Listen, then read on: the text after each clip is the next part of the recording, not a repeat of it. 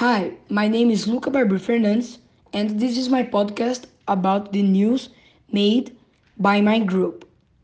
The news is Brilliant scientist discovers the secret of life.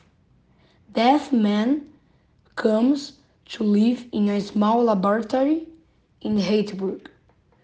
Victor Frankenstein, a science student at the German University of Heidelberg, born in 1810, found a way to create life. Parts of deaf bodies taken from hospitals and graveyards were put together to make a human body. Metal wires were joined to the head, hands, and feet and linked to the roof of the student's house.